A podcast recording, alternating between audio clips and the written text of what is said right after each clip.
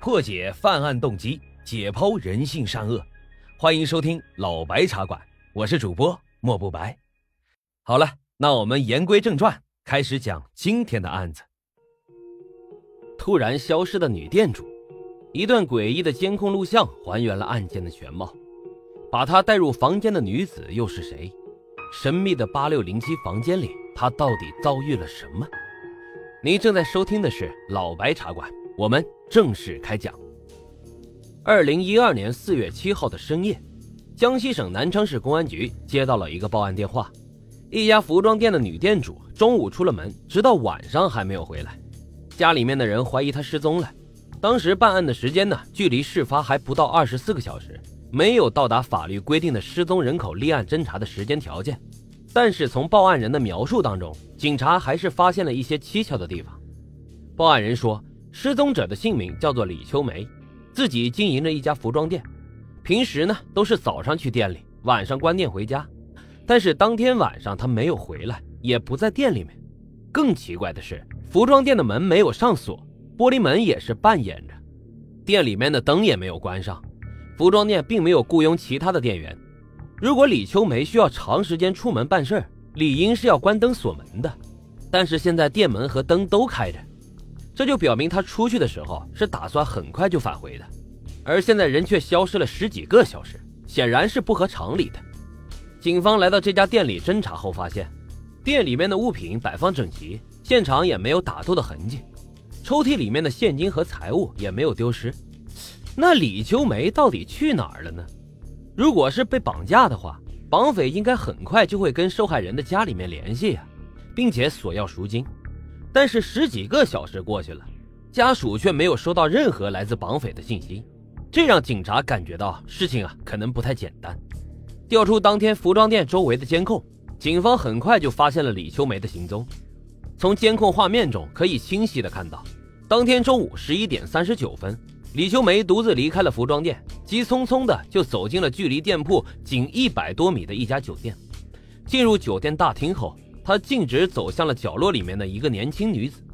这名年轻的女子打扮成熟，穿着小西装和高跟鞋，长发披肩，身材高挑。两人坐下来开始交谈。五分钟以后，年轻女子带领着李秋梅来到了酒店的六楼，并且啊一起进入了八六零七号房间。在此之后。这名年轻的女子频繁地出入八六零七号房间，但是直到晚上八点钟，这间客房退房后，李秋梅都再也没有出现过。难道李秋梅她是凭空消失了吗？警方立即来到这家酒店，这时的八六零七号房间已经被服务员清理过了，但是技术人员还是从墙壁上发现了几处与墙纸颜色差不多的疑似血迹的痕迹。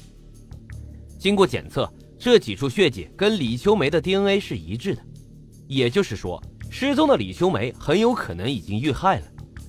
案发的酒店位于东湖区叠山路的十字路口，距离李秋梅的服装店啊只有一百五十米，可能这就是当时她离开店铺的时候没有锁门的原因吧。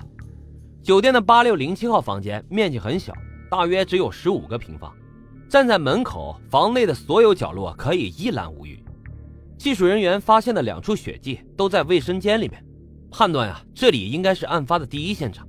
凶手在作案以后，很有可能已经冲洗了现场，并且转移了女店主的尸体。但是令警方疑惑的是，房间里只有一个出口，就是房门，而房门的正上方就是监控。从这个监控里可以清楚的看到，在李秋梅进入房间到客房退房的这段时间里面。八六零七号房间并没有可以装下成年女性的容器进入，凶手是通过什么样的工具转移了李秋梅的身体呢？警方再次对现场进行了勘验，随即有了新的发现：卫生间里面只有一个地漏，如果要冲洗血迹，所有的水都只能从这唯一的地漏里面流下去。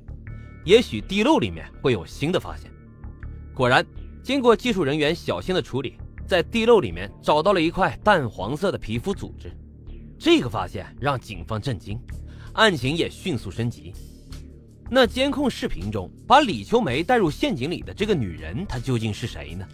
办案警察一遍又一遍地查看当天的监控，通过监控还原了李秋梅遇害当天的细节。十一点三十八分，年轻的女人在酒店大堂门口出现。她先是打了一个电话，随后呢来回的踱步，像是在等什么人。一分钟以后，李秋梅背着单肩包从酒店门口的旋转门进来了，径直就走向了这个年轻的女人。两人坐在大厅的休息区，对着一份纸质的文件，像是在交谈着什么一样。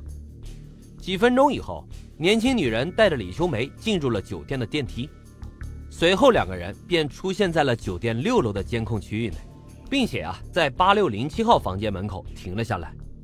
经过反复观看，监控里有一个细节引起了警方的注意。当时年轻的女子敲了敲门，门是从里面被打开的，这就说明啊，当时房间里面还有另外一个人。十五分钟以后。年轻女子挎着一个随身的小包就离开了，十六分钟以后返回了八六零七号房间。这时她的手里多了一个袋子和一个黑色的行李箱，大约在里面待了一个小时左右。下午十三点四十三分，她再次走出了房间，并且在十分钟后又匆匆赶了回来，同时怀里面抱着一个黑色的物体。两个小时后，门又被打开了，年轻女子第三次离开了酒店。这一次她带回来的是一个双肩包。